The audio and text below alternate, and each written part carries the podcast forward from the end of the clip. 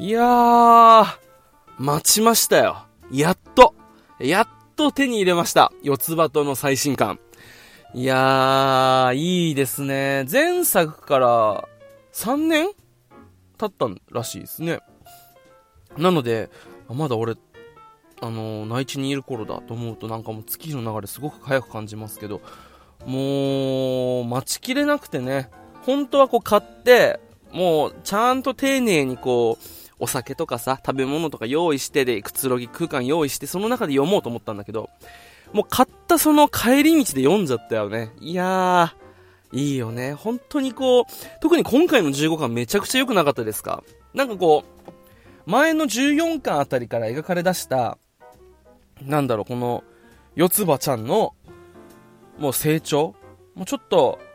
女の子になってきてるというか、こう、なんて言うんですかね。お姉ちゃんになってきてるって言った方が正しいのかな。もう本当に無邪気な子供からちょっとこう、お姫様への憧れだったりとか、そういう綺麗な格好っていうのを自分がしてみたかったりとかっていう、そういう成長がこう14巻から垣間見えてたんですけど、これが15巻に来てもう本当に実際お姉さんだっていうところで、あのー、まあ、最後のランドセルの下りになるんですけど、本当にこう、四つ葉の成長をこう追ってきたさ、読者としてはもうすごくこうグッとくるものがありましたよね。で、それに加えてよ。それに加えてこの、今回初めてじゃないですか、15冊あ、まあ、15巻あって。初めて、まあ、大人からの視点というか、まあ、前回の、えー、キャンプの、あのー、なんて言うんだろう、回想シーンというか、大人だけのシーンがあって、父親っていう自覚ってどっから生まれてくるもんなんだみたいな、そういう話があった時に、一瞬こう差し込まれる父ちゃんの視点、考えっていうのがね、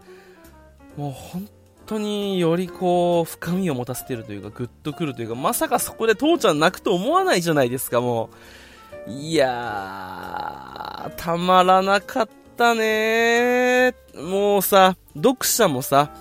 まあ俺は途中から読んだからあれだけどもう、本当に連載当初から見てる人からしたら18年なんでしょ？と思うとこうね、もうずっとこう読者も成長をこうさ、追ってってるというか、まあ、そういうのをこう感じてきて、あ、大きくなったななんてことを思うと、ぐっとくるものがありますよね。で、あの、いつもこう、なんかこう、のほほんとしてる父ちゃんの、あのー、なんて言うんだろう。親としての側面？いつもまあそうだけど、それでもこう本当に、はあ、お姉ちゃんみたいだってぽつりとつぶやいて、ちっちゃい頃、こう、父ちゃん父ちゃんってこう、今でもちっちゃいけども、ちっちゃい四つ葉がこう追いかけてくるのを思い返して、で、目の前にいるランドセルを背負った四つ葉の姿があって、涙を流すっていう。いやー、まさか四つ葉とでこう、ぐっときて泣くシーンが来るっていうのをこう、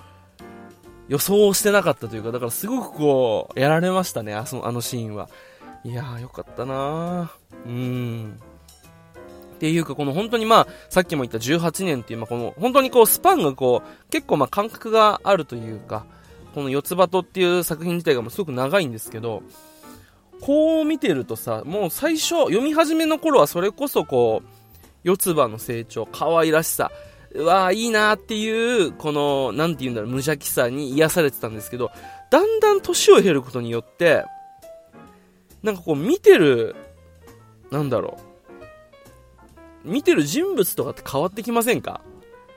あのー、最近思うのが、この父ちゃんすごいいいよなっていうのは、まあ、前から思ってたんだけど、もうこの年になってきて、あ、自分が子供できてこんな父ちゃん、なれるかないいなって、すごく思いますよね。なんかこう、まあ、まあ、こうなんだろう、生活がさ、ちょっと緩かったりするのも男親っていう感じがするけど、それでも、例えば今回で言うと、もういっちゃん最初のこの、ジュラルミンをこう投げてて、ベシャーってなって、そこからこう、重大発表のあたりでさ、もう、四つ葉はこう、やばい、怒られるかもしんないっていうドキドキがこうあるわけじゃないですか。で、こたつ出すぞと。だから掃除しますって言って、四つ葉怒られるの、怒らないのって言ったらこう、なんだ、なんか悪いことしたのかっていう、あのくだり。で、前からもうずっと言ってきてるけど、失敗するのは別にいいけど、嘘はつくなよ。っていう、あれをこう本当にこうさらっとやっている父ちゃんかっこいいよねっていうのはね、こう、なんだろう、長い連載だからこそ感じるというかこう、昔はこっちを見てたけど、今となってはこっちに、あのー、こっちの方がすごく目につくし、惹かれるし、興味が出てくるよなっていうのが変わってくるっていうのも一つ面白いポイントではありますよね。まあもちろん、あの、四つ葉は可愛いんですけど、本当に。可愛いんですけども、そういうところはすごくいいですよね。だから石拾いのシーンとかもあれ、なんかこう、まあ、四つ葉をこう楽しませるというかさ、連れて行くためにこう、いろいろこう、いい石が拾える、えー、場所を探すわけじゃないですか。で、石拾いしてて、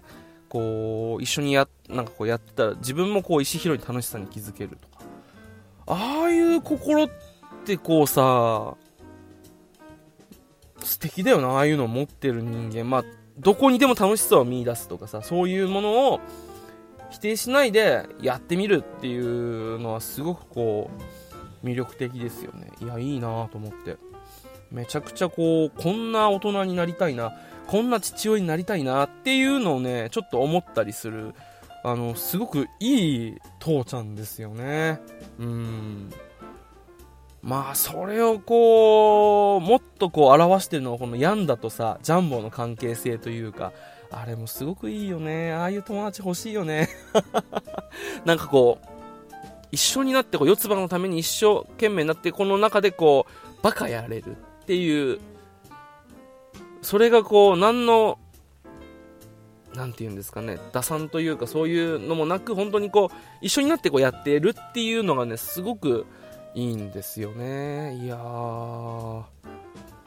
かったな本当にこう紙でこう本当の全巻買って残して自分の子供が生まれたら読ませてあげたいですよね、こんな面白い漫画あってねってねこういう考え方がいいよと。でああいう父親になりたいですよね。まだ子供どころか相手もいないですけど。でもなんかそういうことを本当に考え捨てられるし、一人の人間として、ああいう姿勢ってやっぱ大事だな、持ち続けていたいなとはすごく思いますよね。子供らしさというか、もちろん大人ではあるんだけど、と大人らしさと同じぐらいの比率で子供らしさを持ってる大人ってすごくかっこいいよなっていうことはなんかすごく思いますよね。あとこの四つ葉とを読んでこう健在だな素晴らしいよな素敵だなと思うのはこの言葉の面白さ表現の面白さっていうのはありますよねなんだろうそれはまあ子供ならではの視点なんだろうと思うんですけどこの僕言葉の言い回しがすごく好きなんですよ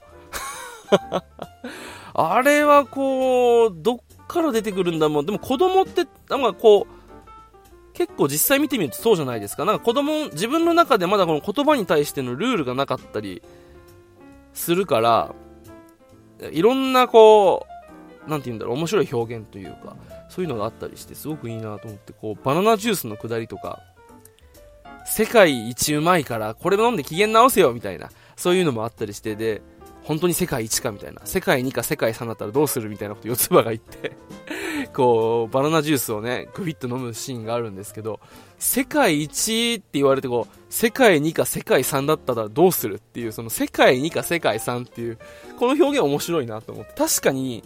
あ、そういう視点って大事だよな。面白いよなっていうなんかこう気づきがあるから四つ葉とは純粋にこの四つ葉の可愛さだったりストーリーの面白さ、ゆるさっていうのもあるんです。そこら辺の面白さっていうのも結構僕個人的にはツボなんですよね。世界一じゃなかったらどうするはわかるけど、これ世界、本当に世界一か、世界2か、世界3じゃないかっていうのをさ、なかなか考えないじゃない、大人って。そこら辺は面白いよなと思って。あとはまあ、この前のくだりにあった、あの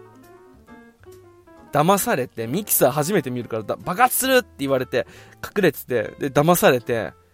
騙されたことを許せなくて、お前を孤独にしてやるってこの四つ葉のこの ポーズ。あれとかもさ、なんだろう、その後のヤンダのさ、返しも最高なんだけど、孤独にするのは怖いからな、やめて、みたいな。あの返しも最高なんですけど、あのやりとり出てくるのすごいよね、と思って。本当に、四つ葉っ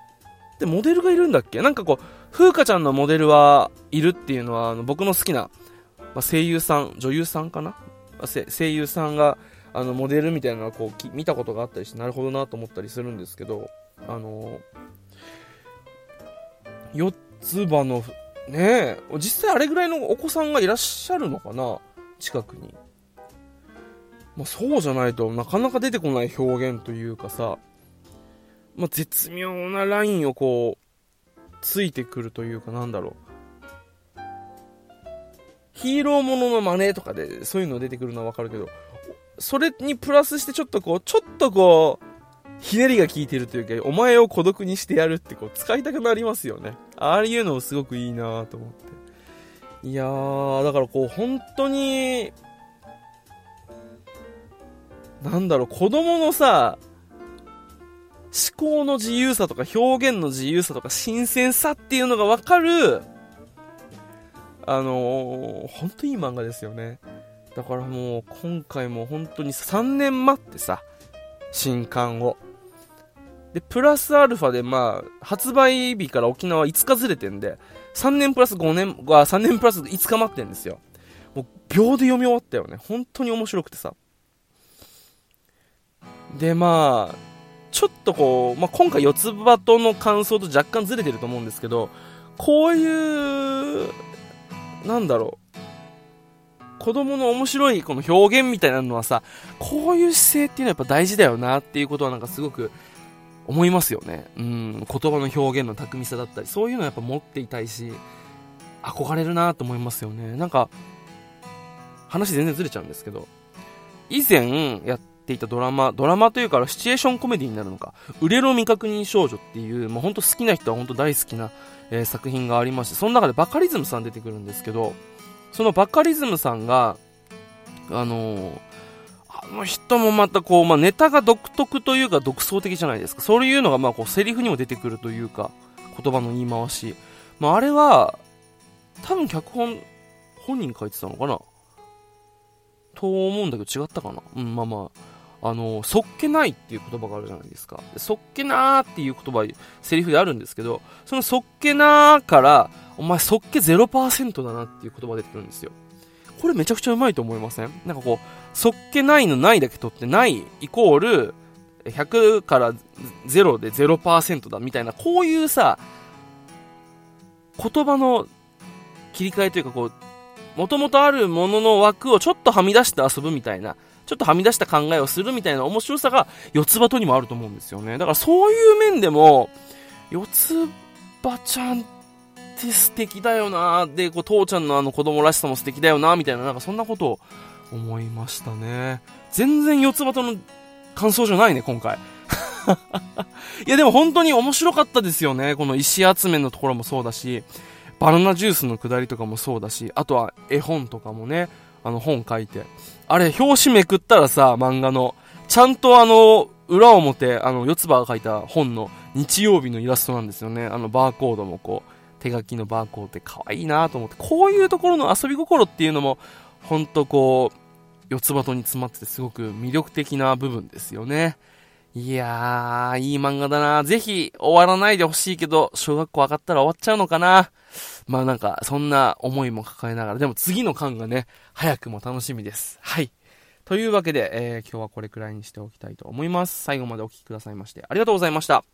ざっちでした。それでは、また。